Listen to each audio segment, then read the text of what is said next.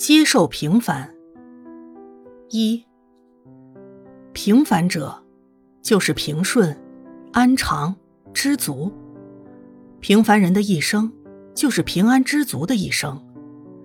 一个社会格局的开创，固然需要很多不凡人物的创造，但一个社会能否持久安定，维持文化的尊严与品格，则需要许多平凡人的默默奉献与牺牲。二，每个人青年时代的励志，多是要做顶天立地的大丈夫，要做叱咤风云的大人物。可是到了后来才发现，其实自己也不过是社会里平凡的一份子，没能成为真正的大英雄、大豪杰。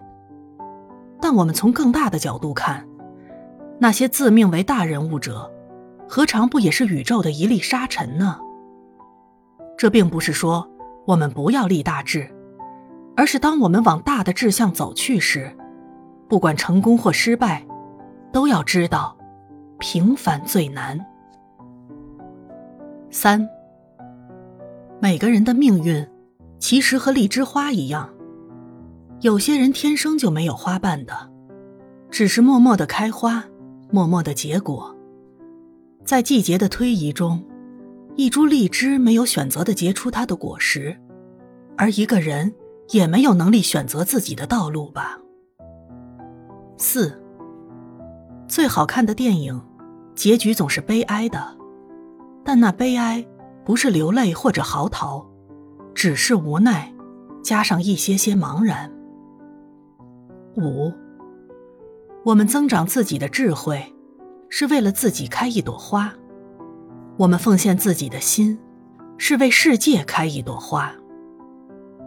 六，最难得的是，一个人在多么不平凡的情况下，还有平凡之心，知道如何走进平凡人的世界，知道这世界原是平凡者所构成，自己的不平凡是多数人安于平凡所造成的结果。七。在喜乐的日子，风过而逐不留声；在无聊的日子，不风流处也风流；在苦恼的日子，灭却心头火自凉；在平凡的日子，有花有月有楼台。八，色身虽在尘网，内心恒常清净，是自在人。自在人在生活中，是百花丛里过，片叶不沾身。